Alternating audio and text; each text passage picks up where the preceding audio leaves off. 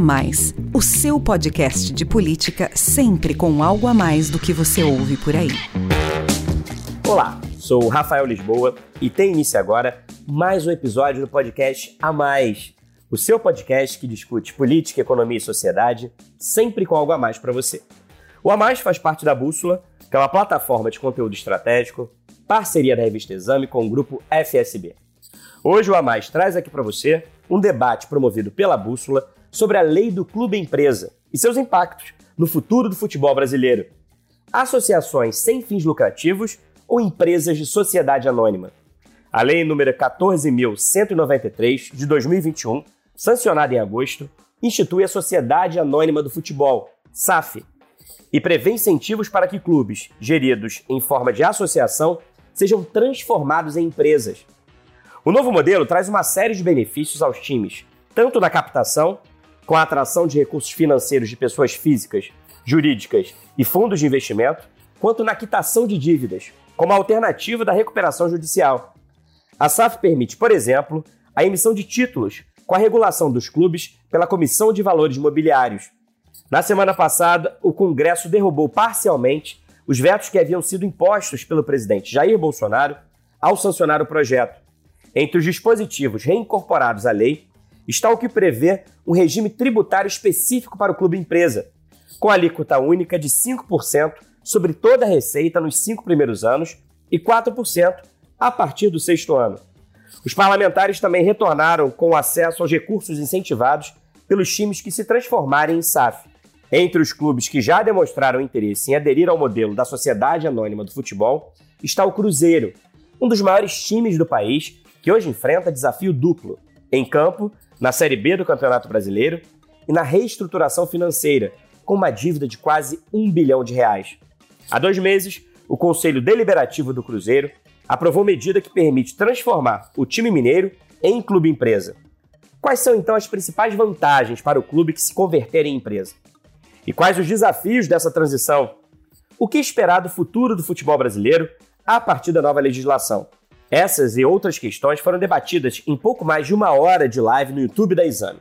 Me acompanharam no bate-papo Leonardo Coelho, sócio-diretor e líder da área de Sportainment da Álvares e Marçal, Dr. Luiz Roberto Ayub, desembargador aposentado, professor de Direito da FGV e sócio no Galdino e Coelho Advogados, e Paulo Assis, CEO do Cruzeiro Esporte Clube. Vamos ouvir.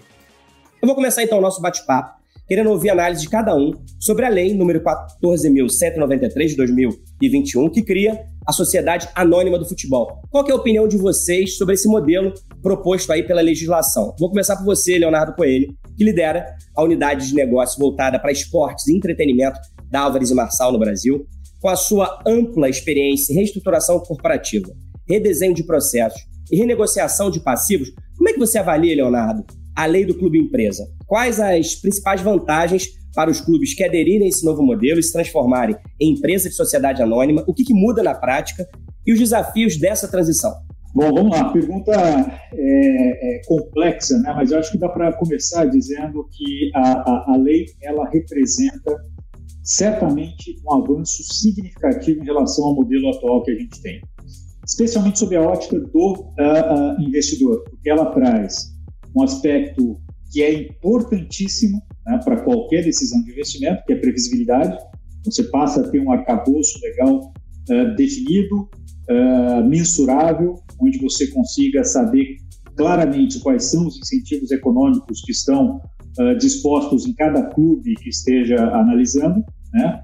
E permite, portanto, o entendimento do futebol como um negócio que ele é, né? que cria empresa, empregos e que gera valor para o país. O doutor Ayub certamente vai comentar, nós estivemos juntos em, em, em, um caso de recuperação extrajudicial de um clube de futebol, e a tese central que prevaleceu foi exatamente essa. É, é um clube, de fato, mexe com, com emoção, uh, mas, ao mesmo tempo, é um negócio. É um negócio que cria emprego, gera valor, cria é, racionalidade econômica.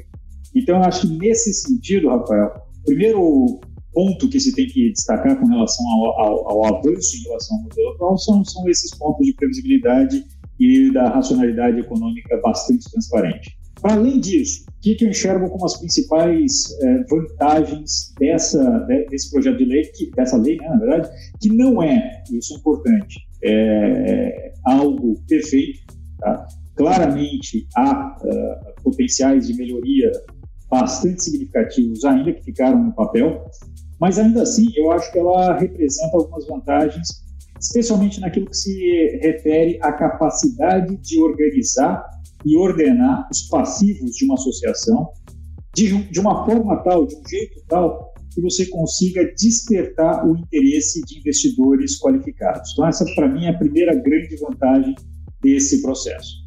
Segunda vantagem é que, com isso, né, com essa capacidade de organização e de ordenamento, a gente começa a destravar processos que estão engavetados, processos é, e projetos bons que estão engavetados dentro dos clubes brasileiros hoje. Sejam projetos de, de, de, de real estate, né, de melhor utilização das arenas que estão disponíveis Brasil afora, seja de investimentos em novas receitas, como uh, os criptoativos, seja de investimento na base, então você consegue fazer uma administração muito mais profissional do que aquela que a gente tem tido hoje, por diversas razões que eu tenho certeza que a gente vai discutir um pouquinho mais à frente. E, portanto, acho que essa transição para a SAF, ela impõe um freio de arrumação que era necessário e é necessário para todas as associações, talvez a exceção de duas ou três, mas para todas as associações do futebol brasileiro nesse momento. Desafios, a última parte da pergunta, acho que é romper com o mecanismo atual, né, desarmar esse incentivo errado que existe hoje no, esporte brasileiro específico no futebol, diminuir a importância dos interesses políticos na, no processo decisório, no processo de tomada de decisão, e ressaltar o profissionalismo para montar uma SAF. Né? É, o Fred Luz, que é meu sócio aqui na Álvares e que lidera essa área junto comigo, tem uma frase que eu acho que é perfeita, é uma SAF mal gerida é equivalente a uma associação mal gerida. A única diferença é que a SAF vai pagar mais imposto. Então, acho que como início, esses são os pontos que eu queria mencionar. Obrigado, Léo. Como você disse aí, né, o futebol é paixão nacional, mas tem que ser entendido também como negócio que representa, né? E aí, por isso mesmo, é fundamental, e é isso que você falou, né? A lei não é perfeita, mas ela traz uma série de avanços. Ela ajuda a dar mais previsibilidade, mais transparência, deixa evidente aí essa racionalidade econômica que é fundamental na gestão desse negócio. E o mais importante ainda, ela convida os clubes e as associações a terem uma gestão, uma administração mais profissional. Porque só assim vai ser capaz de atrair investidores só assim vai, fazer, vai ser capaz de fazer com que esses clubes possam avançar do ponto de vista de gerenciamento. Eu quero ouvir então agora o Dr. Luiz Roberto Ayub, que é um dos maiores especialistas em recuperação judicial, inclusive ele teve aqui numa outra oportunidade falando sobre recuperação judicial, ele foi o juiz responsável pelo primeiro caso no país, o Davari, em 2005. E a gente sabe, eu falei isso é, na abertura, ao se transformar em empresa por meio da nova lei, um dos dispositivos a que o clube passa a ter acesso é justamente da recuperação judicial, como alternativa para a quitação das dívidas. Doutor Ayub, qual é a sua análise sobre a lei? Em que situações o senhor considera que é vantajoso para o clube migrar desse modelo de gestão associativa para o empresarial e por quê? Eu iniciaria, repito, secundando a tudo que foi dito pelo Léo Coelho, que nenhuma lei é perfeita e se pensarmos utopicamente que uma lei nasça perfeita, no dia seguinte ela já se torna de alguma forma obsoleta. Porque, como diz a desembargadora Mônica de Piero, do Tribunal de Justiça do Rio de Janeiro, uma querida amiga, os tempos do direito e da realidade, da dinâmica social, são diferentes. A gente tem que tentar aproximar, e essa aproximação se faz através da interpretação ou da leitura da lei em conformidade com os valores constitucionais. Eu acho que a maior vantagem, ou talvez a, a, uma das maiores vantagens da lei é essa profissionalização, sem dúvida nenhuma, acabar com aquela história de clube de um dono só, trazer o investimento e recuperar o futebol que se um dia foi puramente lazer, hoje não é. Hoje, escancaradamente se diz na lei que é uma atividade econômica. Basta a leitura do artigo 25 para se chegar a essa conclusão, o que permite, inclusive, que uma, um clube, um clube, uma agremiação, ela possa entrar em recuperação judicial como foco central da sua pergunta, independente de qualquer outra coisa. O que fizemos, nós e Álvares Marçal, é, no Figueirense, foi anterior à lei de recuperação, mas a gente já reconhecia a atividade econômica. Hoje é um negócio, hoje roda a, a, economia do país, gera riquezas infindáveis, não se pode negar esse reconhecimento.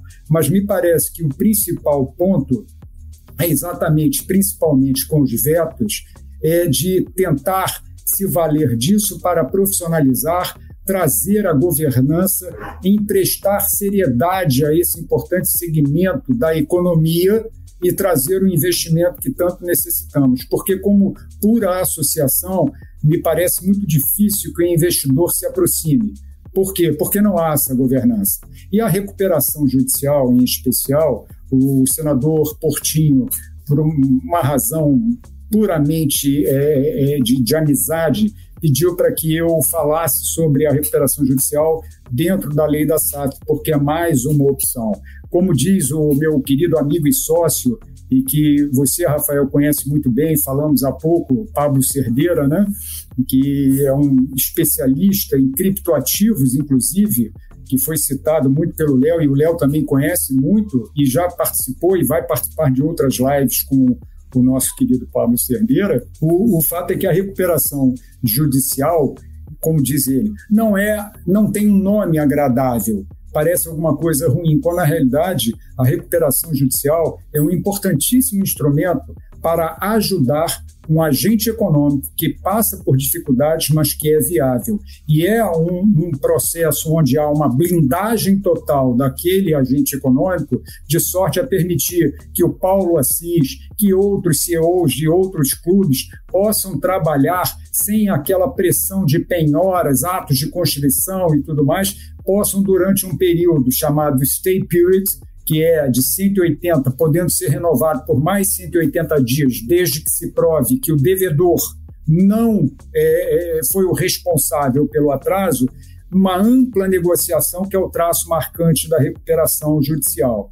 E para finalizar e não tomar o tempo dos demais, muitos colocam, mas a recuperação judicial ela se é possível também é possível a falência, sim, não tenha dúvida. A ideia, a nossa ideia, porque tudo tem que ser construído com muita racionalidade. Não à toa que nós, do Galdino e Coelho, e com Léo Coelho e Fred Luz, da Álvares Marçal, temos falado muito sobre isso, discutido muito, tentando evoluir. Né? A ideia é para quem optar pela recuperação judicial, que eu vejo como um grande instrumento para ser utilizado é entrar na, na associação desportiva, no clube e prevendo a criação da SAF no curso do processo de recuperação para que seja ao final aprovada pelos credores. E assim, na forma da lei, artigo 2 da lei, parágrafo 2 o ativo futebol vai para e todo todo aquele ativo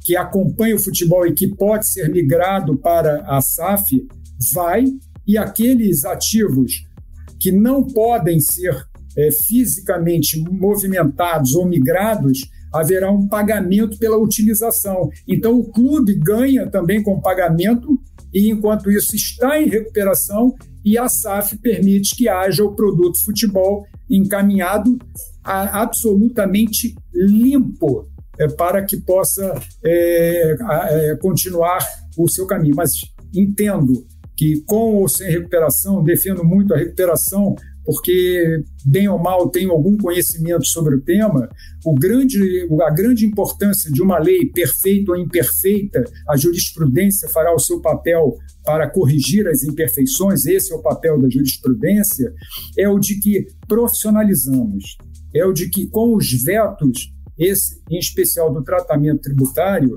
e eu poderia pedir que voltemos a isso a, a esse ponto agora ou daqui a pouco, né, com os vetos é, essa, esse tratamento tributário trouxe, como você bem colocou no início, um fator de, de atração muito grande para o investidor. Ao mesmo tempo, fomenta outros esportes, inclusive, especialmente, eu não digo que é, estamos na hora, eu digo que já passamos da hora, outras modalidades de esporte, inclusive os esportes femininos. Então, num geral, eu vejo como um grande instrumento e acredito fiamente que nós vamos obter muitos êxitos com essa nova lei, com essa nova legislação. O que falta é a cultura. E por isso eu quero, terminando a minha fala nesse bloco, é, parabenizá-los, porque a cultura se cria a partir do debate. E o debate público, e quem aqui nos ouve, e eu é, cumprimento a todos que estão nos assistindo aqui agora, é importante que criem um entendimento e formem o seu juízo de valor. Basicamente, seriam essas as minhas palavras iniciais. Eu agradeço, Rafael. Muito obrigado, doutor Ayub. O senhor tocou aí em temas que a gente vai voltar, que é essa questão dos vetos que foram derrubados, dos ajustes que ainda precisam ser feitos, como o senhor disse aí, nenhuma legislação ela é perfeita, mesmo aquela que é considerada perfeita, no dia seguinte já começa a sofrer adaptações, e a jurisprudência está aí para isso. A gente vai tratar também é, de debater aqui se esse tipo de lei que hoje é voltada para o futebol pode ser estendida eventualmente para outras modalidades, para outras associações esportivas de outras categorias.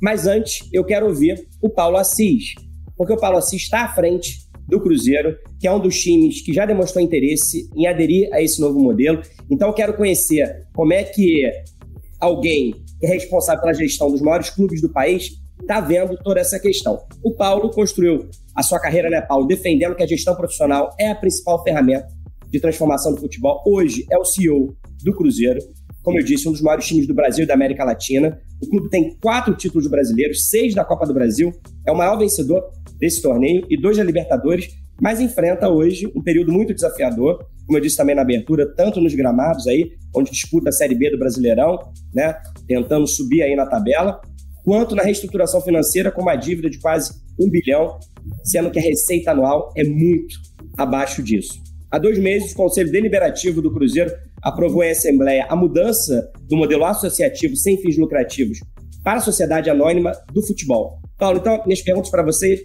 são as seguintes. Por que o Cruzeiro acredita que aderir a essa lei, a lei do clube empresa, é uma estratégia importante na sua recuperação? Quais serão as principais mudanças e como é que está esse processo de transição? É, primeiro falar um pouquinho da lei, né? O que, que ela traz de, de grande novidade. Eu acho que quando a gente pensa no contexto do futebol, por mais que a gente é, tenha a questão toda da paixão, né?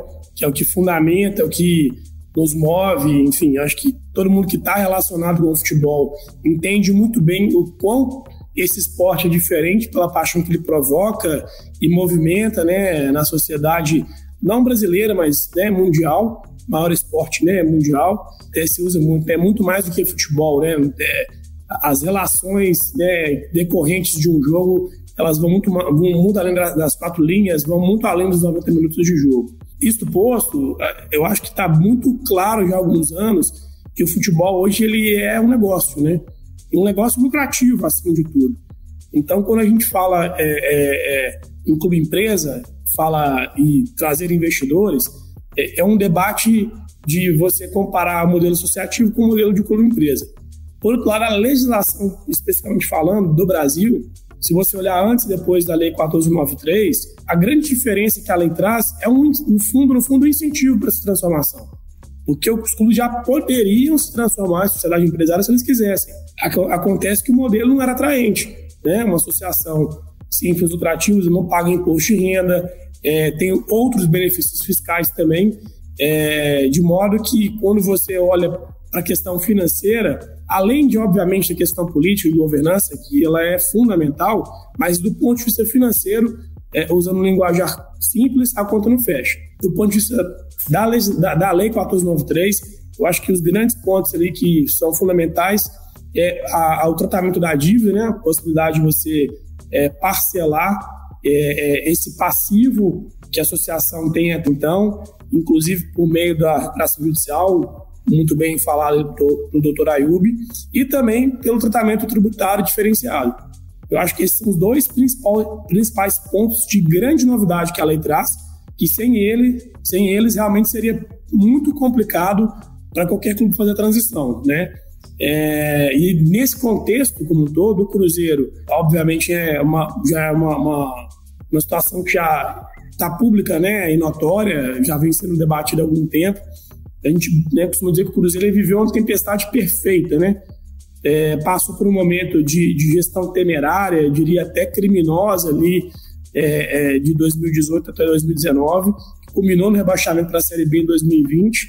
É, foi o primeiro clube que disputou a Série B sem um contrato guarda-chuva de TV, que foi o primeiro ano que é, clubes com contratos plurianuais é, não receberam ali o paraquedas, então a, a redução na, na arrecadação foi brutal especialmente né, nessa que é uma das de receitas mais importantes do, do, do, dos clubes, e ainda teve nada mais nada menos que a pandemia, né, que ainda não ceifou uma outra parcela importantíssima de receita, é, ou reduziu drasticamente, né, bilheteria, o plano de sócio torcedor muito afetado.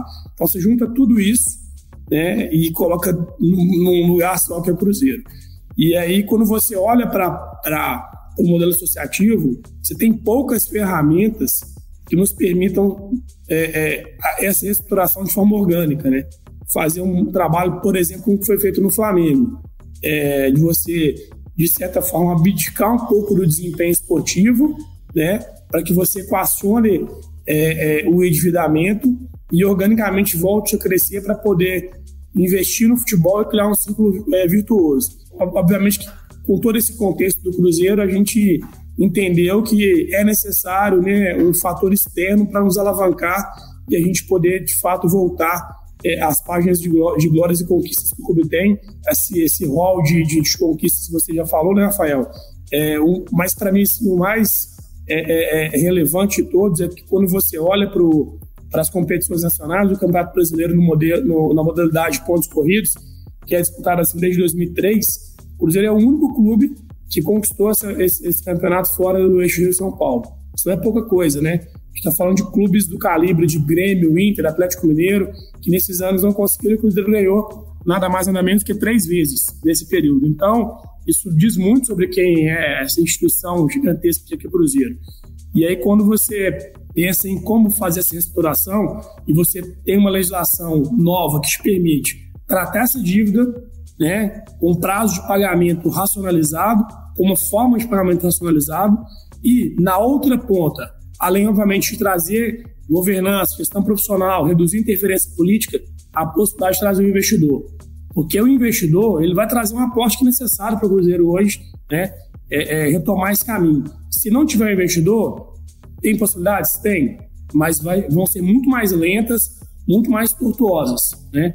Então, quando o Conselho Deliberativo aprovou a constituição da SAF, né, nos moldes do Estatuto do Cruzeiro, a gente, naquele momento, constituiu uma comissão é, de conselheiros que acompanha o trabalho que está sendo feito aqui internamente. Álvares Marçal é nossa parceira também no processo de reestruturação, não só desse túnel de caixa operacional do Cruzeiro, mas também de captação e estruturação é, é, é, da dívida pré e pós-equity. E também fizemos uma parceria com a XP para nos ajudar a buscar esses investidores.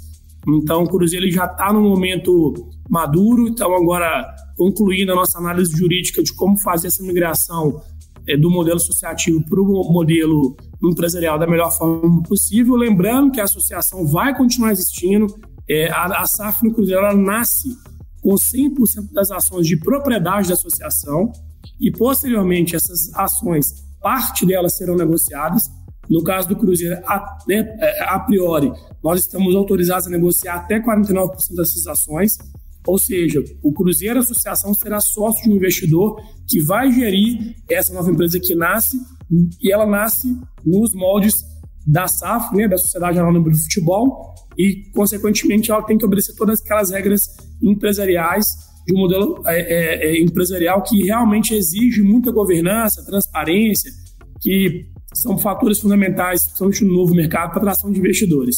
São vários passos, várias etapas. A gente tem um cronograma, é, é, é, digamos, ali, desafiador e a gente espera, em breve, né, formalizar a Constituição da SAF e já, já iniciamos conversas com alguns, com alguns investidores é, e a gente espera, em breve, conseguir é, apresentar né, para o mercado. Obviamente, também a gente tem que cláusulas de sigilo assinadas com esses investidores, mas não só negociar com os credores a forma de pagamento e é, é, atrair e fechar esse grande negócio.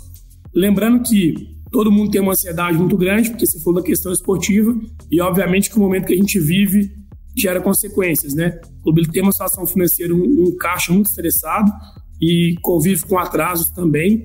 Obviamente que isso afeta o desempenho, afeta a estabilidade e lá na ponta acaba que a gente tem é, é, um desempenho esportivo abaixo do, do, do esperado.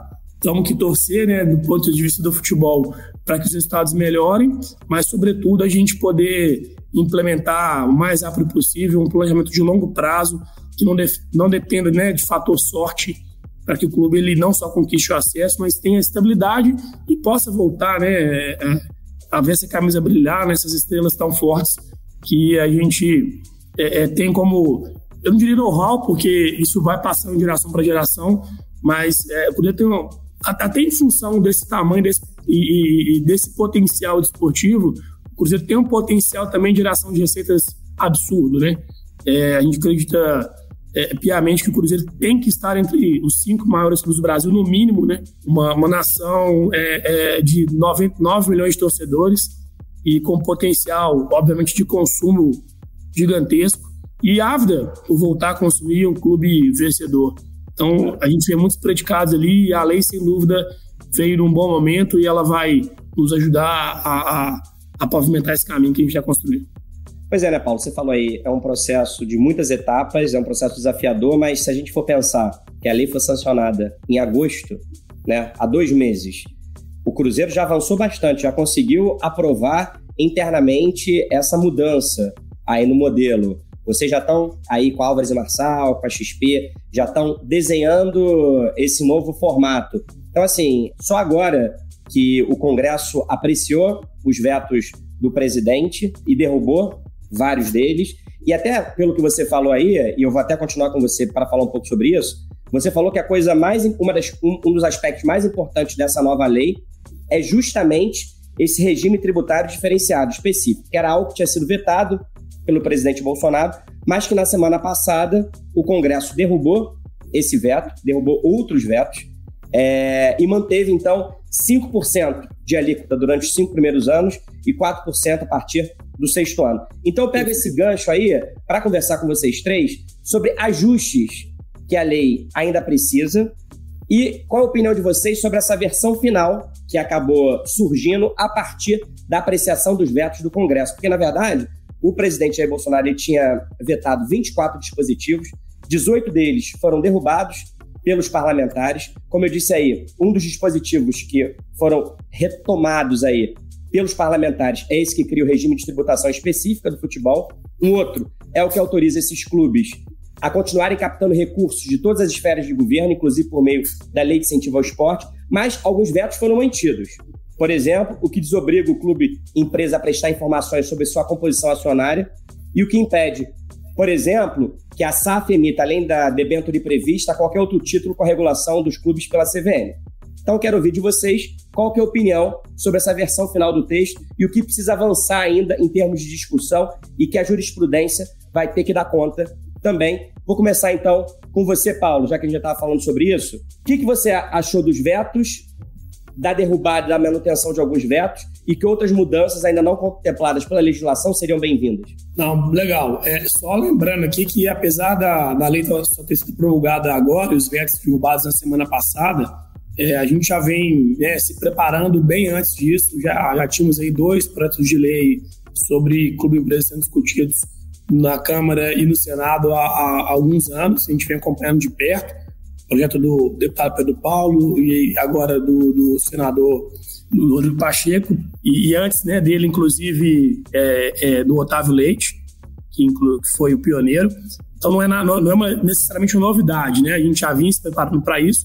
E a gente sabia que para a gente sair na frente, a gente não podia esperar é, que a lei fosse promulgada. A gente já tinha que tomar iniciativas anteriores ali, preparatórias, né? Eu particularmente acho que o, o texto final ele foi satisfatório. É claro que a lei sem, sem com, os, com, com os vetos à tributação específica do futebol, ela praticamente não teria aplicabilidade prática, né? é, não seria atrativa. Do nosso lado, enquanto clube, é, a grande preocupação é manter o equilíbrio né, entre os competidores. Então, você não pode ter no mesmo cenário desportivo é, clubes com, com benefícios né, desequilibrados. Então, quem vai virar é, empresa ou SAF vai pagar mais imposto, por exemplo, quem continuar como modelo associativo, mas, por outro lado, vai ter possibilidade de captar é, investimento externo. É, ficou uma, um, um, valor, é, acho que justo, né? ressaltando que o veto, com todo respeito, ele, ele não fazia muito sentido, porque hoje os clubes pagam zero, né? 98% dos clubes do Brasil são, são associações. Então, paga zero de imposto de renda. Então, a gente vai passar a pagar, como você falou, 5% nos cinco primeiros anos e 4% sobre as receitas, exceto transação, transferência de atletas e 4% sobretudo a partir do sexto ano. Então, além de passar a pagar coisas que a gente não pagava antes, eu não tenho dúvida que com a vinda de, de, de, investimento a gente vai aumentar o tamanho né, é, desse bolo, então mais receita vai ser gerada, mais imposto vai ser pago. De toda forma, eu acho que a, a lei está ok, ela, eu acho que ela atende os nossos propósitos inicialmente. Também acho que ela, que ela ficou clara o suficiente para que a gente tenha segurança jurídica, é um fator que o Léo falou que é fundamental para o investidor, né? É, principalmente porque a gente mira investidores estrangeiros também, que afugenta muito o investidor estrangeiro do Brasil, exatamente essa insegurança jurídica. Né? Ele compra um produto com, com um arcabouço legal X, daqui a pouco isso muda e o investimento dele foi feito baseado em 10, 15, 20 anos naquele modelo legal, como se ele fosse ser perene. Então, eu acredito que o texto ele ficou de um bom tamanho e, e ressaltar, inclusive, o trabalho da própria Álvares, do, do Dr. Ayub, aqui do presidente Sérgio Santos Rodrigues junto aí aos parlamentares para que essa lei fosse aprovada né, o, mais rápido possível. Então, eu acho que a gente está satisfeito com, com, com, com, o texto final. E aí, os ajustes, como a gente falou, eu tenho muito é, é, comigo que é impossível a gente regulamentar todo o mercado através de lei. Né? Então, uma parte importante da regulação vai vir do próprio mercado. Né? As próprias entidades, como CBF, federações, estão se adaptando a, a, a essa nova realidade legal. E eu acho que a gente já tem lá também regulamentos, a gente tem hoje licença de clubes, o fair play financeiro, que também vão ajudar a nivelar né, e, e, e tornar cada vez mais claro e transparente para todas as partes relacionadas é, quais são as regras aplicadas ali, a, a, a, SAF, enfim, como é que isso se relaciona com as associações, os clubes que, que permanecerem como associações sem fins lucrativos. E só para finalizar aqui, passar a palavra para os colegas, né, deixando claro que no Brasil é, tomou-se a decisão de que esse modelo seja facultativo. Né? Então, você tem, por exemplo, outros países como a Itália, que lá é obrigatório, você não tem como nascer um clube associativo.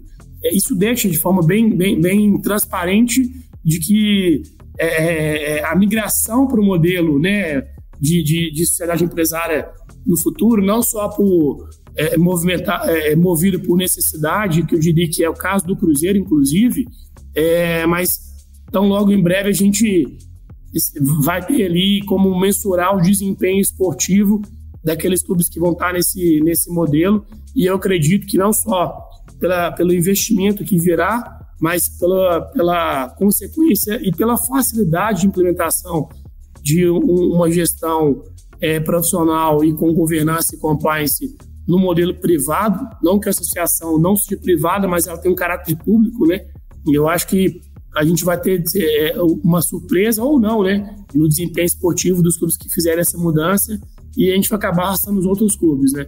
Acho que, é, que todo mundo vê que lá é, a coisa funciona, que na, na SAF a coisa funciona, que lá tem investidor, que lá você tem é, é, bons resultados esportivos, ser arrastados e acho que a tendência é aumentar o sarrafo né, e a qualidade do futebol brasileiro como um todo.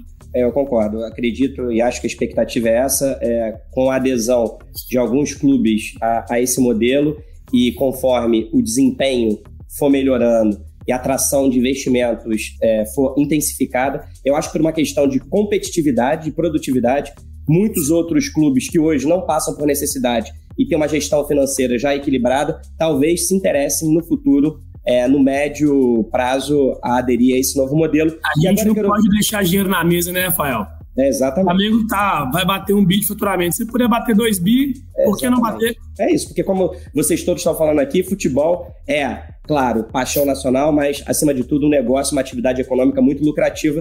E agora eu quero te ouvir, Léo. Qual que é a sua avaliação sobre essa versão final da lei depois da apreciação dos vetos pelo Congresso? Você concorda que vários dos dispositivos que foram retomados eram fundamentais para que essa lei se tornasse viável?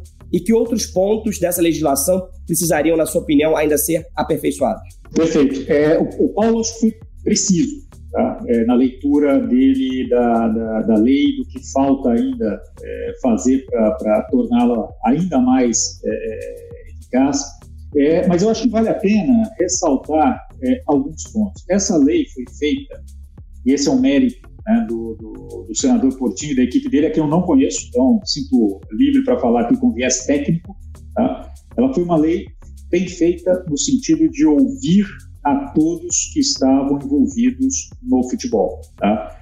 Ele ouviu, ele e a equipe, eles ouviram credores, sejam credores quilografários, financeiros, trabalhistas, eles ouviram os clubes, eles ouviram formuladores de política econômica, eles ouviram é, é, os, os principais potenciais investidores né, de, de, do mundo do futebol, fizeram um trabalho de pesquisa e de envolvimento né, para criar um consenso, que eu acho que o primeiro projeto, aquela, aquela parte que foi da, da lei que foi enviada para o Planalto, né, ela estava bastante robusta. Como eu disse lá na minha abertura, não era certamente como o, doutor Ailton colocou, é, nenhuma lei o é, mas não era perfeita, mas era muito robusta sob a ótica do que era possível fazer nesse momento.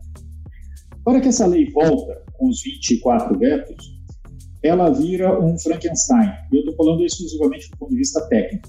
Porque, como Paulo mencionou, você basicamente reverteu a lei às condições que hoje, que hoje existem. Você não impede um clube, uma associação de virar uma empresa hoje. Aliás, dentro da Série A, a gente tem dois é, clubes que estão é, é, organizados sob a forma de empresa. 10% somente da, da, da, Série A, portanto, estão organizados sob a forma de empresa. Então, voltar para esse modelo seria basicamente a gente ter gasto tempo né, é, numa lei inócua. Olha que o Congresso derruba 18 vetos e devolve o coração né, é, da lei né, para dentro do projeto, que é basicamente a questão da, da tributação específica futebol, da TEF, você voltou, você recuperou, estabeleceu a ordem econômica que foi o, a fundamentação básica de todo esse processo de discussão e de desenho da, da nova lei. É, entendo, é, é, é e, e, aí que eu digo que o Paulo preciso, né? É, entendo a preocupação fiscal, mas como é que você pode falar em preocupação fiscal se hoje você já não arrecada? Você não tem renúncia fiscal, portanto, o veto sobre a TEF não faz o menor sentido do ponto de vista técnico. Você não está renunciando nada, porque hoje você já não recebe nada. Você passa a receber agora 5% nesse modelo de, de, de, de, transição dos próximos anos, é, sobre todas as receitas do clube, exceção uh, de venda de jogadores, e depois você passa a receber 4% sobre o total, inclusive sobre venda uh, de, de, de, jogadores. Então, eu acho que a remoção desse, dessa, dessa, desses entraves aí que foram colocados através dos vetos foi fundamental para recompor o interesse econômico da sociedade, não estou falando só sobre a ótica do investidor, estou falando da sociedade para o clube. Nesse processo, tá, é, mesmo que, de certa forma, a gente tenha conseguido é, criar uma lei né, que, que, que tem a possibilidade de, de se fazer eleições, né, eu acho que do ponto de vista da, do aperfeiçoamento técnico, tá, essas emissões poderiam ser equivalentes àquelas que hoje são válidas para uma empresa normal. Então, talvez aí tenha ficado o primeiro calcanhar de Aquiles dessa lei. O segundo, e aí, Rafael, acho que você tocou nesse ponto, é, ele vai um pouco além da questão economicamente técnica da lei e vai para a parte do campo desportivo. O Paulo colocou isso também sobre a preocupação da, da, da transparência. A lei, de fato, a original, ela de fato ela era muito pró-transparência, no sentido de deixar claro quem eram os investidores das SAFs. Isso a gente perdeu. Tá? Se a gente perdeu isso, significa que todo o campeonato agora tem a possibilidade de ser fraudado daqui para frente? Não. Significa que vai caber a CBF, como reguladora né, do, do futebol brasileiro, montar dispositivos que vão além daquilo que foi colocado na lei e que permitam que a gente mantenha né, a estabilidade desportiva né, que, que a lei trouxe do ponto de vista econômico, que isso se reflita também na estabilidade desportiva. Então, de uma forma geral, eu acho que a lei nasceu bem, dentro daquilo que era possível, ela sofreu 24 amputações. Dessas 24 amputações, houve 18 reimplantações, tá? que fizeram com que ela ficasse suficientemente funcional para a gente ter um esporte melhor do que a gente tinha antes. O que a gente precisa fazer agora é tomar cuidado sobre a ótica desportiva, para que aquilo que ficou de fora não signifique a limitação né, de tudo que, que a gente imagina e vislumbra daqui para frente para o futebol brasileiro. Obrigado, Leonardo. Agora eu quero ouvir a opinião do Dr. Ayub. O que, que o senhor acha, Dr. Ayub, dessa versão final do texto, depois da apreciação dos vetos pelo Congresso? O senhor concorda aí com seus colegas? E que pontos importantes, na sua opinião, acabaram fora da legislação e cuja discussão precisará ser retomada em algum momento? tantas questões foram colocadas, eu fui tentando anotar de forma que eu talvez não consiga falar sobre tudo. Mas observe bem, é, eu vou começar pelo Léo. O Léo colocou que realmente a, a, questão de utilização de outros meios que não a debenture fute, que foi a que ficou, poderia ser um limitador. Eu acho que, em razão das discussões que existem hoje, a que deva prevalecer, pelo menos assim eu decidiria, caso ainda magistrado fosse, é de que, ao se considerar no artigo 1, cuja leitura eu peço desculpas para fazer, que constitui sociedade ASAF, né, a companhia cuja atividade principal consiste na prática de futebol feminino e masculino em competição profissional, sujeita às regras específicas desta lei e subsidiariamente à lei das SA, então, a minha, a minha posição, que pode ser que seja alterada no futuro, basta que haja um convencimento, um juízo de valor, um amadurecimento maior, é que, a exceção daquelas hipóteses de criação de outros títulos submetidos a, por ser valor mobiliário, né, submetidos à CVM,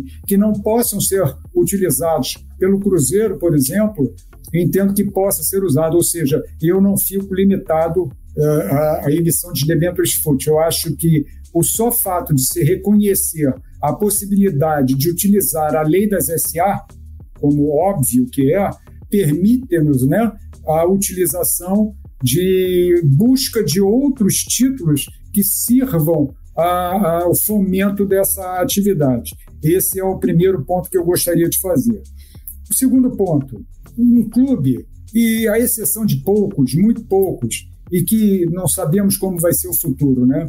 A lei da SAF é apenas um comentário para justificar a recuperação judicial. Aqui eu invoco, portanto, o artigo 13 da lei, e combinado com 25, é, eles têm que destinar é, 20% do seu faturamento ou 50% do, dos dividendos em capital próprio, ou seja, os conceitários que decorrem disso, para a SAF. Pois bem, eu pergunto a vocês: hoje, um clube que passa por uma, uma, uma situação delicadíssima, o quão custa destinar esses percentuais se eles passam por tantas dificuldades? O artigo 13 estabelece as formas de pagamento. Na recuperação judicial, e aqui eu vou entrar direto na recuperação judicial, no inciso segundo, quando se trata de recuperação judicial, a forma de pagamento afasta a necessidade de fazer essa destinação. O que é a recuperação, se não um amplo debate, um cenário de amplo debate e acerto entre devedora e credores da forma que se pode pagar, da forma que se pode pagar aquilo que é possível de ser pago. Lembrando que quem entra em recuperação, na nossa opinião, é, isso combinado em várias lives e discutido com Leonardo Coelho, com Wanderson Massulo, com Pedro Teixeira, com Pablo Cerdeira, enfim, o time da é, Galdino e Coelho, os nossos advogados, enfim. A ideia é de que você, numa recuperação judicial, numa ampla negociação que pode chegar a três anos, é, em termos de pagamento, em termos de paralisação da agressão entre aspas à empresa para que ela possa se soerguer nessa negociação, você tem uma forma de tratamento diferenciado que não precisa comprometer já desde o início com o direcionamento de percentuais que um clube que está com a faca na garganta muitas vezes não terá condições. Nós temos que dar oportunidades para a empresa para a empresa que eu, a que me refiro, é empresa chamada futebol, porque eu adoto a, a teoria da atividade. A atividade é uma atividade econômica, assim como reconhecida hoje na lei, coisa, coisa que eu já defendi há muito tempo, não só para o futebol, é, educação, saúde, que revestidos de natureza associativa, são verdadeiras empresas do ponto de vista substancial. Especificamente no futebol, acabou com essa discussão, porque o artigo 25 permite é, literalmente que os clubes de futebol ingressem em recuperação judicial. Mas, voltando, um passo atrás entrando é, a recuperação judicial no clube e construindo durante esse stay period, esse tempo de esse período de, de paralisação de agressões, para que tenha o fôlego que, precis, é, que necessita a, a, o clube, né? que se faça ali a constituição da SAF e que se construa uma forma de pagamento que seja possível, pois do contrário, o que, que pode acontecer a meu juízo? Não é o meu desejo, mas é uma constatação que esses valores destinados em uma forma coordenada possam voltar a sufocar esse mesmo clube. Então, me parece que a recuperação, nesse aspecto, é muito vantajosa também. Assim como é na recuperação judicial, quando se trata do investidor, que essa lei, como disse algum dos colegas, falou com muita propriedade, aliás, tudo que se falou aqui eu concordo, é, é uma lei de investimento, é uma lei de incentivos. O primeiro artigo que eu escrevi na minha vida pós primeira recuperação judicial foi recuperação judicial, uma lei de incentivos e estímulos. Aqui, a lei de recuperação judicial, ela não só blinda o agente econômico para que possa se organizar, ela dá instrumentos, em especial em decorrência da alteração que ocorreu no final do ano passado pela Lei 14.112, né, de 2020, portanto, é, permitindo o financiamento DIP. Aquele, aquele investidor que queira participar desse processo de reorganização, ele pode ter a oneração de um bem pertencente ao agente e, com isso, aportar o valor. Isso vocês vão verificar nos artigos é, referentes ao Deep Financing. Ele aporta o capital e, a partir do momento que ele consolida, que ele efetiva esse pagamento, não pode mais ver haver, perdão, modificação daquele status. Ele investiu, ele teve a oneração reconhecida pelo juiz e ponto final. Então tem um investimento ali que é fundamental. Isso é fundamental. Então eu falei aqui do investidor do, dos títulos imobiliários que eu acho que não ficam limitados a debênture e FUT, nada obstante a a, o veto havido no artigo 27. Eu acho que pode ser utilizado qualquer outro, porque é, é uma lei voltada subsidiariamente à aplicação da é, lei específica da 6.404, que é a lei das SA, e aquilo que não puder ser utilizado como instituições financeiras, por exemplo, pode ser utilizado, a meu juízo, é, nas atividades futebolísticas. Penso, como disse também, que na forma do artigo 13, a, a destinação de valores para alguém que já se encontra numa situação de sufoco não é compatível com o estímulo que nela está contido. Por isso, a recuperação judicial prevê um alargamento de prazo para que se possa negociar, um alargamento moderado para o pagamento, um deságio moderado para o pagamento, sempre incentivando esse segmento que não é só lazer, como já disse, já foi lazer, mas hoje não, hoje é um importante é, segmento da economia. O professor Pedro Teixeira, que foi meu aluno na Fundação Getúlio Vargas, e hoje é, foi meu aluno e hoje é meu professor, assim como Wanderson Massur. Os dois alunos, e hoje eu tenho a honra de dizer que são meus professores.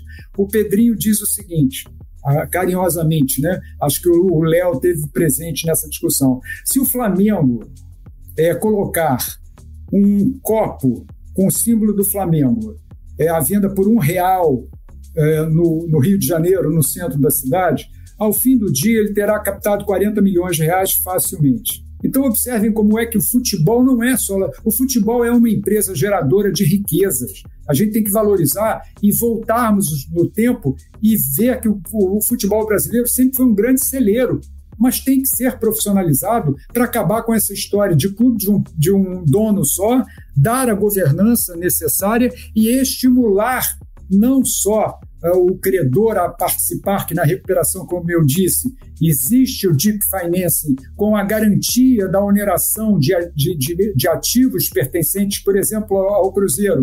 Eu faço um investimento aqui, mas quero uma garantia. E sou um credor privilegiado, porque num eventual insucesso não desejado e que não vai ocorrer, numa eventual falência, ele é o primeiro a receber. Então, é, é todo um mecanismo, é um arcabouço voltado a, a, a, ao restabelecimento, ao soerguimento desse importante agente financeiro. E, por fim, aqui, é, na tramitação desses dois projetos, como foi bem colocado pelo Paulo, começou com Otávio Leite, é, depois o, o, o, o, deputado Pedro Paulo, o senador Rodrigo, enfim, houve um momento em que se tentou uma simbiose entre os dois, mas havia a previsão, que eu acho que isso deve ser retornado, de um tratamento tributário com redução acelerada dos tributos, quando há um incentivo a outras modalidades de esporte também. Isso é, para mim, uma coisa fundamental e que, inclusive, eu tomo a liberdade de um dia discutindo com a ministra Ellen Grace, no final do ano passado, retrasado, que a gente se perde no meio dessa pandemia, ela se mostrou interessadíssima nesse assunto, dizendo até que gostaria de ser madrinha dessa discussão. Por que isso?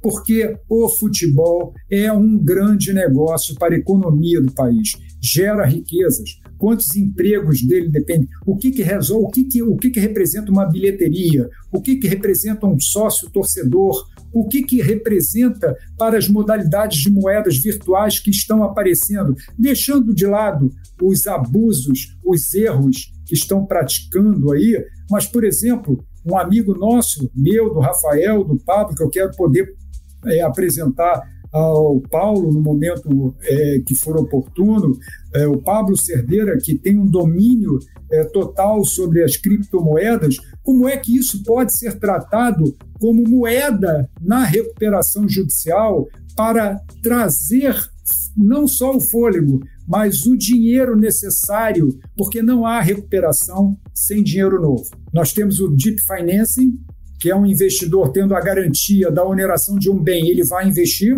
Nós temos todas as modalidades de investimento hoje, e me parece, para encerrar esse bloco aqui, repito, com todo respeito, duas coisas.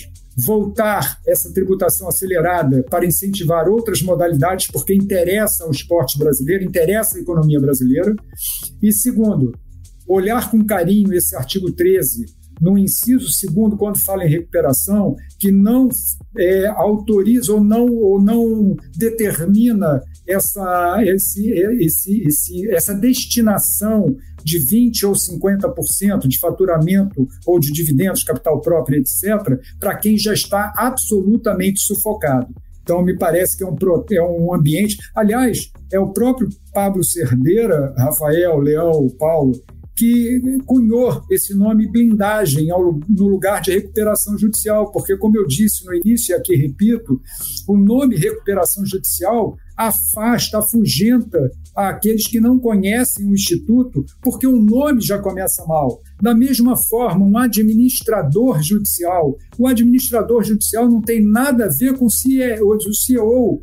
O administrador judicial tem suas atribuições é, é, no, no artigo 22 da lei, é um auxiliar do juízo e que vai acompanhar a recuperação daquele agente econômico. Então, eu vejo uma série de fatores conspirando a favor do, do soerguimento desse importante segmento chamado futebol e outras é, atividades que não só as futebolísticas para a devida recuperação, reorganização, trazendo benefícios não só aos clubes, antes dos clubes, à nação brasileira.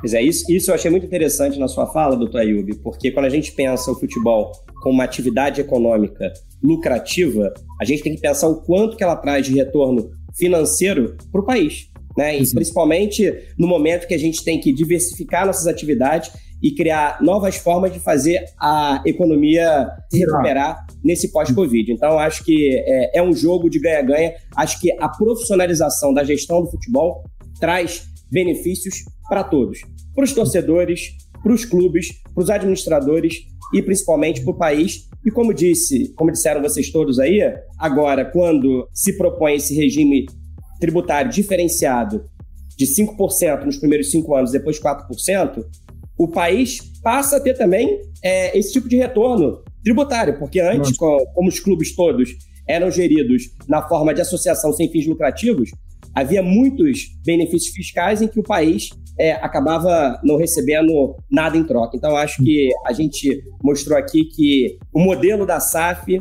é interessante para todos.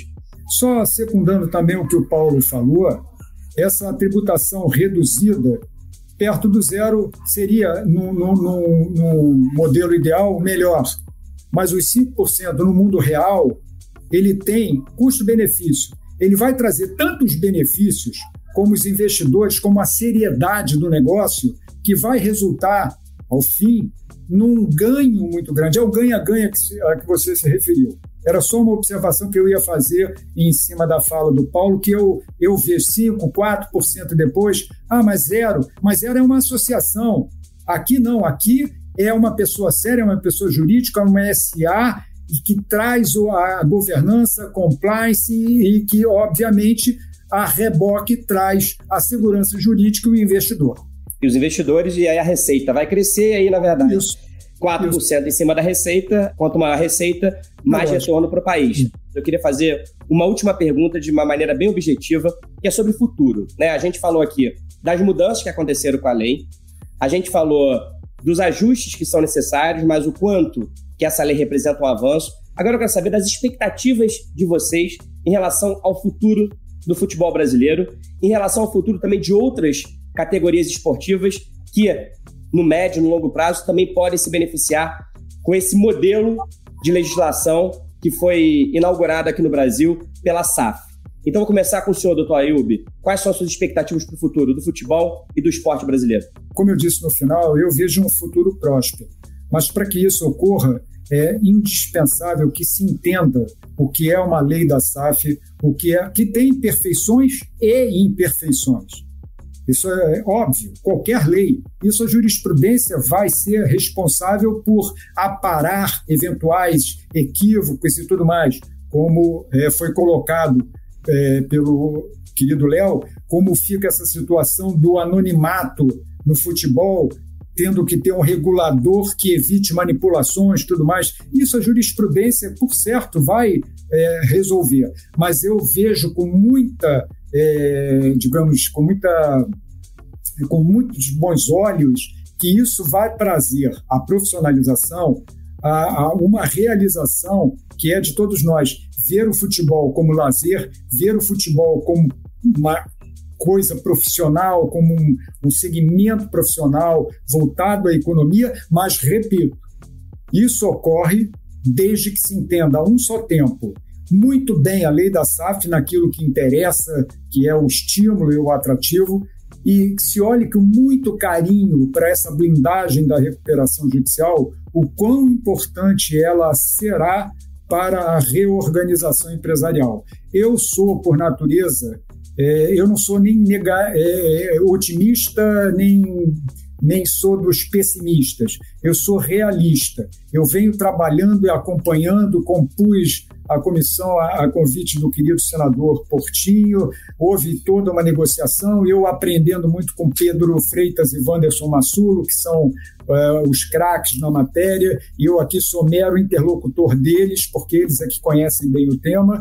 e acho que nós temos um horizonte muito bom. O Cruzeiro, o Botafogo, o Vasco da Gama, todos os outros clubes não poderiam nunca, de jeito nenhum, em razão da sua tradição, da sua grandeza, estarem onde estão. Isso se deve a fatores passados e que, como diz o nome, é passivo. Vamos olhar daqui para frente, vamos aperfeiçoar, vamos aprender e encerro a minha fala. Parabéns a vocês que trazem essa pauta para discussão numa live.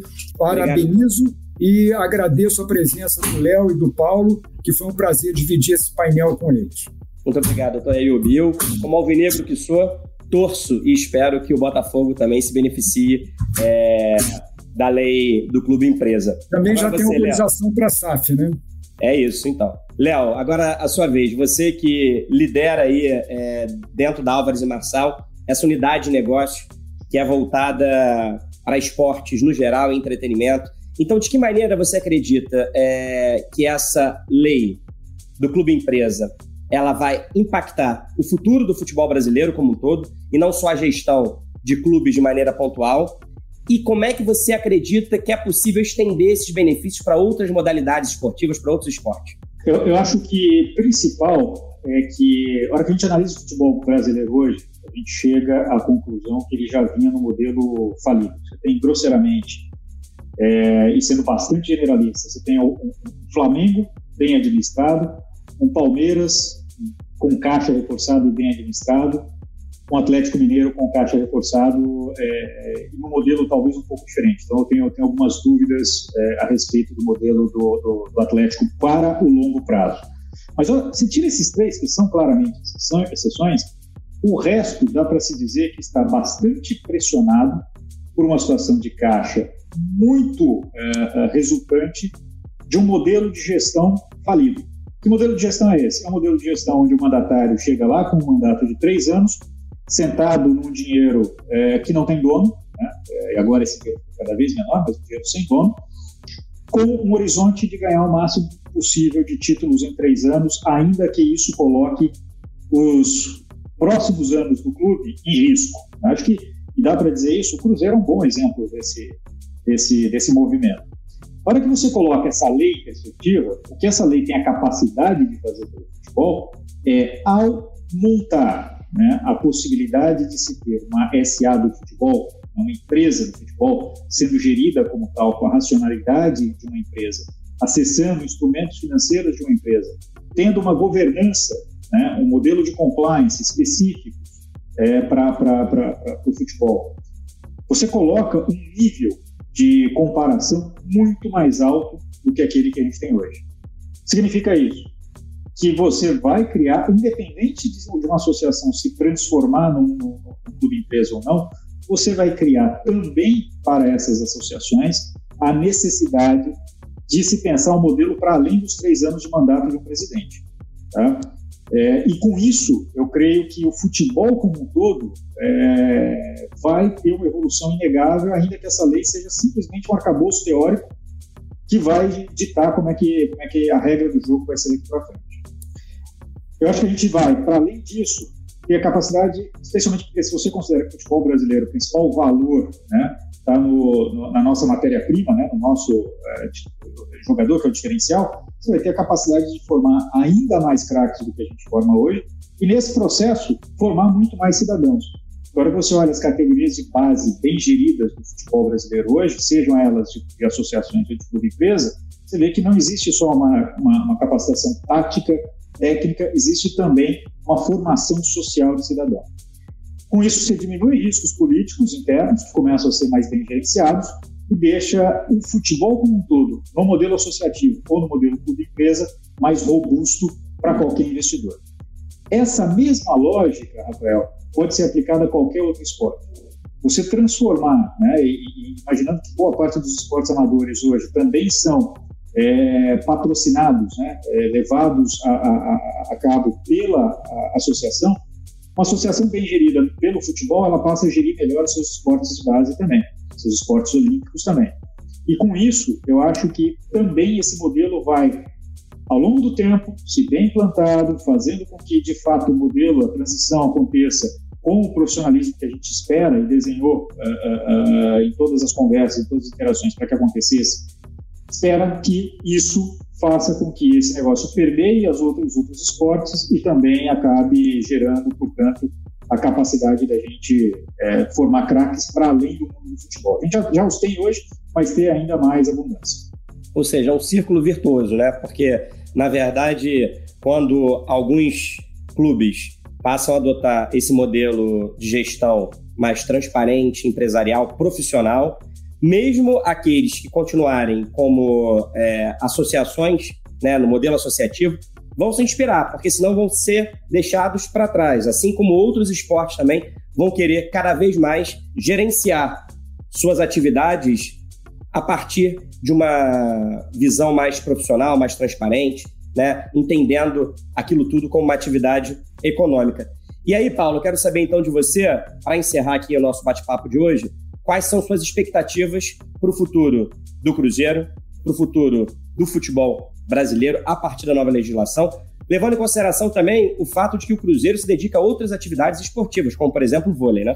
Legal. Ah, eu, eu, tenho uma expectativa né, positiva também. Eu acho que o olhar né, do Cruzeiro, sem dúvida, é de, de, de transformação é, e de tomada das conquistas é, no mais rápido possível. Né? Claro que é, o projeto ele é, long, ele é de longo prazo, a gente tem que ser bastante honesto e transparente com o torcedor se eu puder disputar né, e conquistar uma competição nacional no ano que vem, eu quero, mas é, não podemos né, é, é, vender mais esse tipo de, de promessas. E eu, eu, fazendo uma analogia com, com o mercado como um todo, é, o que eu imagino também no, do, do, do, futebol é esse amadurecimento desse mercado, né? É, quando você olha para as receitas do futebol nos últimos 20 anos, elas cresceram exponencialmente. O grande problema é que as despesas cresceram ainda mais. E aí, quando você olha para a qualidade do produto, é claro, não vamos falar aqui também que só de coisas ruins, né? A estrutura do futebol, ela melhorou, de forma geral.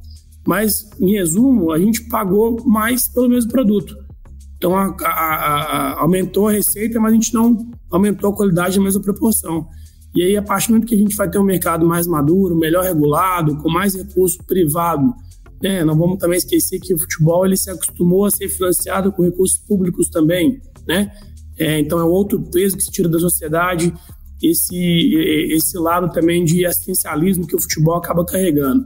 É, e eu acho que isso arrasta outros esportes, apesar que eu acho que o futebol ocupa um lugar de destaque né, no cenário, na, na indústria do, do, do, entretenimento. A gente tem que ser bastante honesto com isso.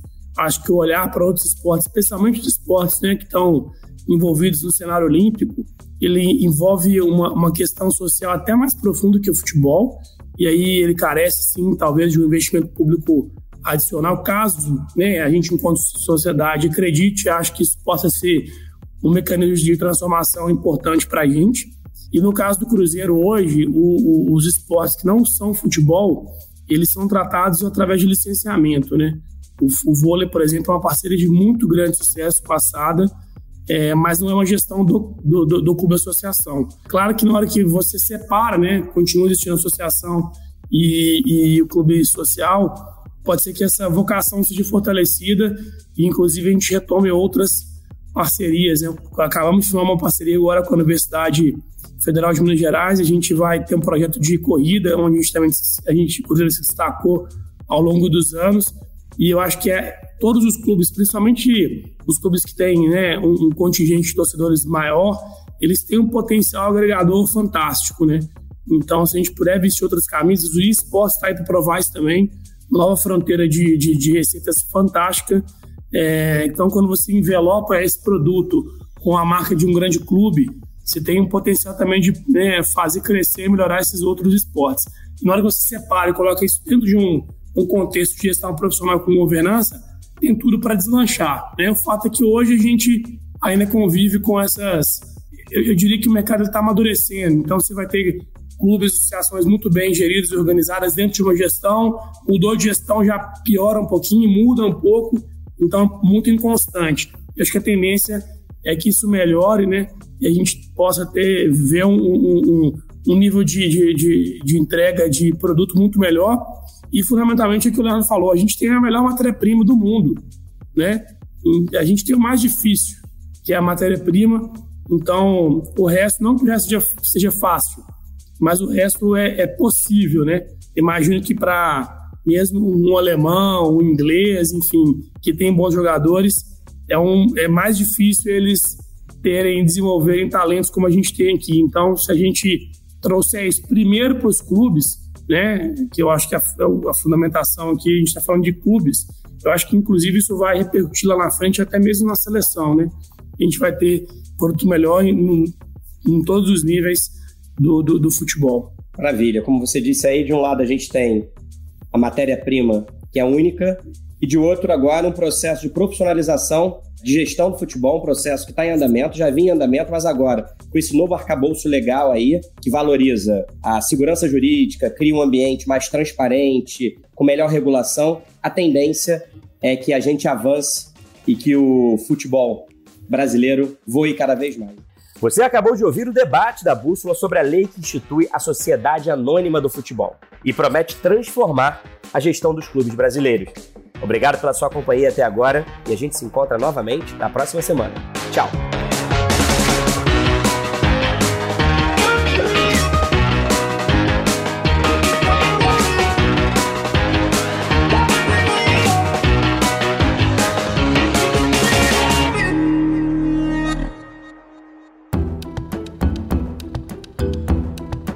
Edição Guilherme Baldi, este podcast faz parte da plataforma Bússola, um produto do grupo FSB.